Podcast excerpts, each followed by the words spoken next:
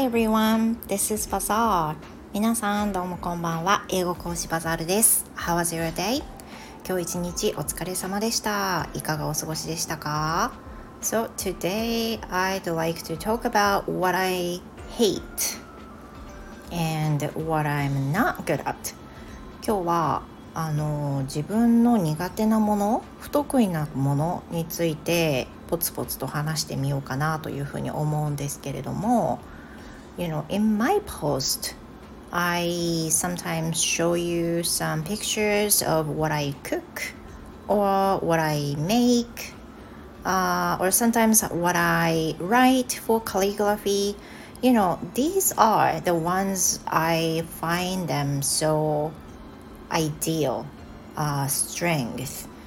um, things that I'm good at. であの配信の中で あの例えば画像なんかで自分が作った料理だったりあのもうコミュニティっていう名前にね変わりましたけど元告知のところにあの作ったものを貼ったりとか書いた書を投稿したりとかでそういうのツイッターでもやってるんですけどそれって自分が得意としてるものを出してるだけなんですよね、まあ、めちゃくちゃ都合のいい配信をしてるんですけどで今日はあの普段は見せない普段は見せたくない自分の苦手なものについて今日は話してみたいと思います。So, what I find really hate 私が嫌いなもの、まあ、いくつもありますけど One of them will be sewing 一つはね縫い物なんですよ I hate sewing. I'm not really good at sewing. 私本当にねあのびっくりするぐらい縫い物が下手なんです。But you know, sometimes you need to do this when you have a kid. You need to sew some uh, bags or some whatever it is. You know, sometimes moms have to make something, you know, uh, the handmade things. でたまにあの子育て始まると気づくことなんですけど縫い物って避けて通れないなって思う時があるんですよ。でそれは例えば幼稚園に入院入園する時に何何センチかける何センチのものをあの作ってきてくださいとか例えば名札を作ってくださいとかそういうの未だにあるんですよもう全部変えたらいいのにと思うけどそういうふうに縫わなければいけないことっていうのがあるんですよね例えばゼッケン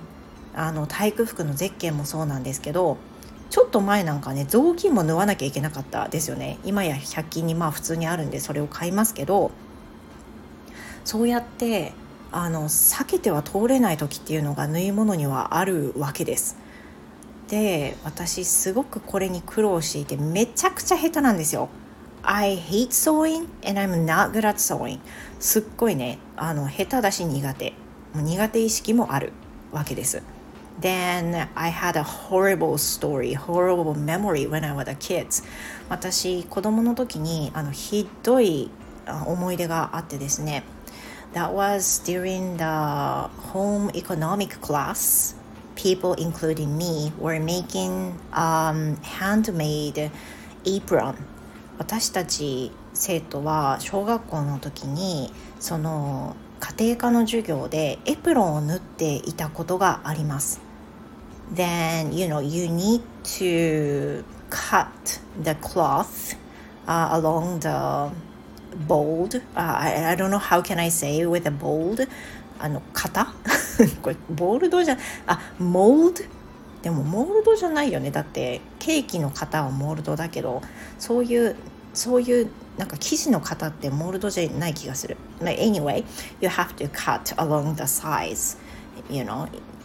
when you want to make it apron. で、型をね、切らなきゃいけない時に、あの、ハサミで切るんです、型に沿って。Then, when you do that, you need to fold the cloth and cut it along the size. で、えーと、サイズに合わせて切るんですけれどもエプロンの生地を2つ折りにしていわゆるその真ん中半分で折る形で折ってで型に沿ってハサミで切るっていう作業があったんですよ。Then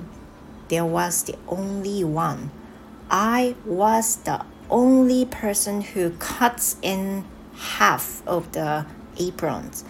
私だけクラス唯一エプロンを真半分に切っちゃった人間なんですよね。So basically you need to fold the cloth, but I, I think I cut it in the opposite side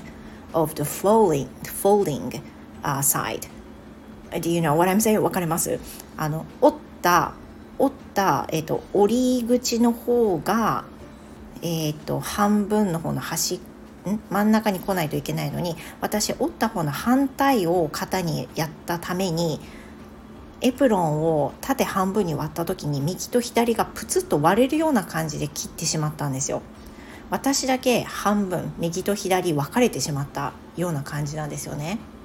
I felt so miserable at that moment. もうめっちゃ惨めに思いましただって私だけなんだもん Then what the homeroom teacher said to me that I needed to saw in the middle of the parts. もうしょうがないから真ん中も縫いなさいと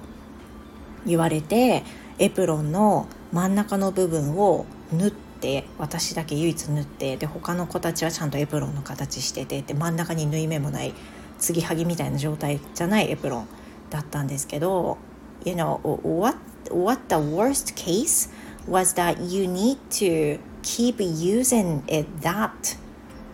worn out apron in a cooking class 何が嫌だかってねそのもうもう二度と人にも見せたくないその継ぎはぎみたいになっちゃったエプロンを家庭科の実習で使い続けなきゃいけなかったんですよ。That means I needed to show my handmade half split apron to everyone in the class 私のそのクラス同じクラスの人に半分に切れてしまって継ぎはぎに縫ってあるエプロンを着ている姿を調理実習のたびに見せなきゃいけなかったです。That was embarrassing memory for me. めっちゃね恥ずかしかったし早く家庭実習が終わらないかな早く小学校卒業したいなってさえもね思いました。I loved cooking but I hate, but I hated wearing my handmade apron in that class. もうだからね料理はめっちゃ好きだったから調理実習好きだったんですけどその度に自分が作った半分切れてるエプロンを着なきゃいけなかったのがめちゃくちゃ嫌でもうエプロンなくしちゃおうかなって思ったぐらいすごく嫌でした。I guess you know some students might have been might have keep using their own aprons even after their graduation. But you know, for me, I didn't. I just threw it away um, as soon as I graduated from elementary, and that's it. で、きっとね、思い出が詰まってるので、 作った人はもしかしたら小学校卒業した後もお家のお手伝いとかでエプロン着てたのかもしれないですけど私はというと卒業期にねさっさと捨てました 思い出したくない思い出っていう感じでね、まあ、そんな感じで私には得意なものもたくさんあるんですけどこんな感じで全くできないこともあるんですよ。Then when I need to sew sometimes I if it's possible I will ask my husband to do it であのどうしようもなくね縫わなきゃいけない学校行事で縫わなきゃいけないっていうふうなことがある場合は、まあ、可能であれば夫に頼むようにしています。He's much more